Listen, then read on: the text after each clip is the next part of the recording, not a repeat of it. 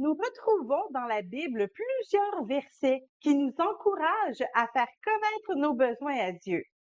Mais dans la prière, puisque c'est un dialogue, nous devons aussi lui laisser la chance de nous parler et de nous répondre de sa manière.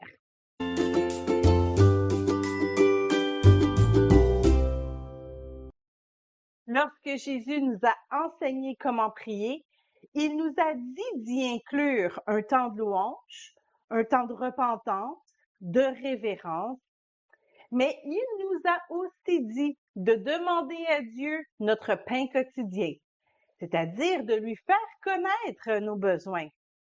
Ce n'est pas parce que Dieu n'est pas au courant de ce que nous vivons, mais bien parce qu'en prenant le temps de lui confier nos problèmes, nous l'incluons dans le processus de résolution.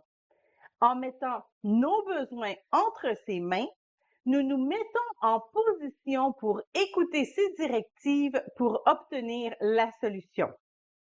Or, avez-vous remarqué que Jésus nous a enseigné à dire à Dieu, donne-nous notre pain quotidien et non pas donne-moi un pain de blé entier d'environ 30 cm de long et 15 cm de haut à légèrement au-dessus de 20 degrés de la boulangerie euh, XYZ. Oh, et fait en sorte que mon pain me soit donné par la boulangère aux cheveux dorés. Non. La Bible nous encourage à faire connaître nos problèmes à Dieu, mais pas nos solutions. Celui qui a créé le ciel et la terre, pas besoin de nos idées pour répondre à nos besoins il est bon d'identifier précisément notre besoin. Et pour ça, euh, il faut avoir une bonne discussion avec Dieu. Ça peut nous aider à mettre la lumière sur notre réel besoin.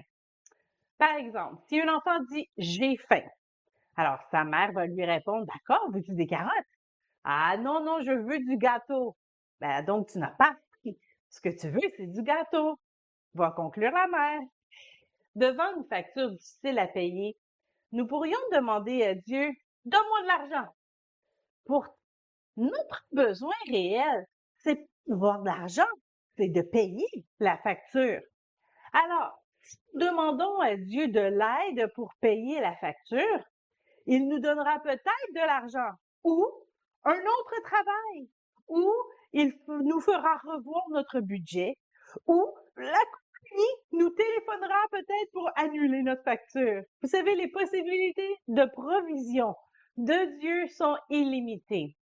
Trop de fois, nous disons à Dieu quoi faire pour nous aider au lieu de lui faire confiance sur le moyen de répondre à nos besoins. Pourquoi cette distinction est importante? Eh bien, parce que nous pouvons passer à côté de la solution de Dieu si nous sommes obstinés à une solution précise.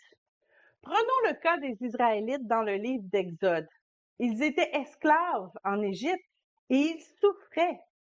Ils se sont plaints à Dieu, ont demandé à Dieu de les sauver et il a entendu leur cri. La solution de Dieu, les sortir d'Égypte et de les amener dans la terre promise. Mais les Israélites n'ont jamais demandé à Dieu de les sortir d'Égypte. Ils ont demandé d'être délivrés de leur souffrance. Ils habitaient ce pays, vous savez, depuis 400 ans. 400 ans, c'est environ 16 générations. Lorsque votre famille habite dans un pays depuis 16 générations, vous songez certainement pas à le quitter.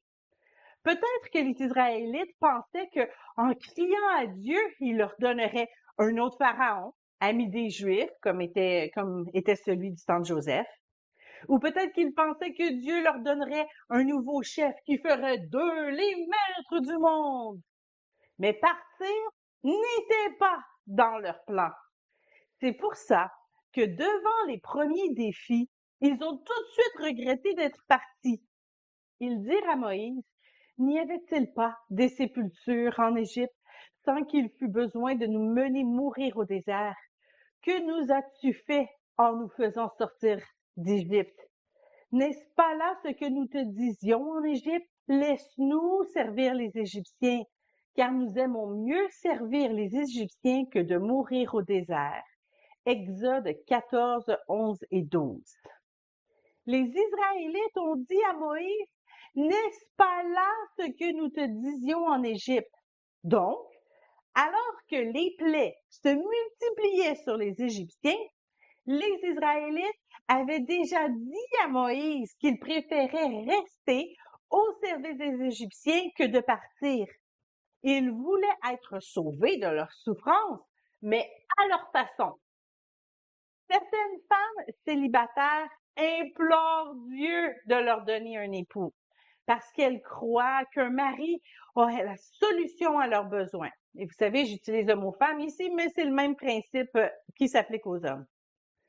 Pourtant, ces femmes célibataires, si elles prenaient le temps d'identifier leurs réels besoins et laissaient à Dieu le moyen de le combler, elles seraient beaucoup plus épanouies. Par exemple, elles veulent un mari parce qu'elles ont un besoin d'avoir un revenu supplémentaire pour payer le logis, ben Dieu pourrait proposer un colocataire ou une colocataire, un nouvel emploi plus lucratif, ou même, je sais pas, faire hériter d'une vieille tante qu'on connaissait pas. Si le besoin de se marier, au fond, c'est parce qu'on veut avoir quelqu'un qui est à la maison, qui va nous accueillir lorsqu'on revient de travailler. Eh ben, peut-être un petit chien, hein, remplirait le besoin. Si le besoin est d'avoir quelqu'un à qui parler, ben, Dieu peut vous susciter des amis ou même profiter de ce temps de silence pour avoir votre attention. Moi, je veux des enfants. C'est pour ça qu'il me faut un mari. On ne peut pas faire des enfants toute seule, en effet. Mais encore là, il faut identifier le vrai besoin. Pourquoi voulez-vous des enfants? Pour materner? Pour éduquer? Pour assurer votre retraite?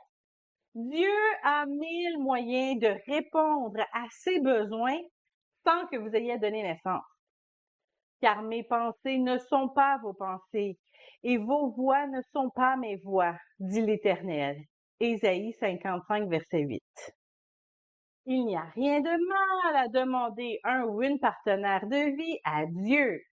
Mais rappelez-vous qu'un mari ou une femme n'est pas là pour combler vos besoins à vous, mais pour que vous, vous preniez soin de lui ou d'elle. Alors, vous avez des besoins, Élevez vos besoins à Dieu et ensuite écoutez-le. Il trouvera peut-être un moyen inattendu pour y répondre.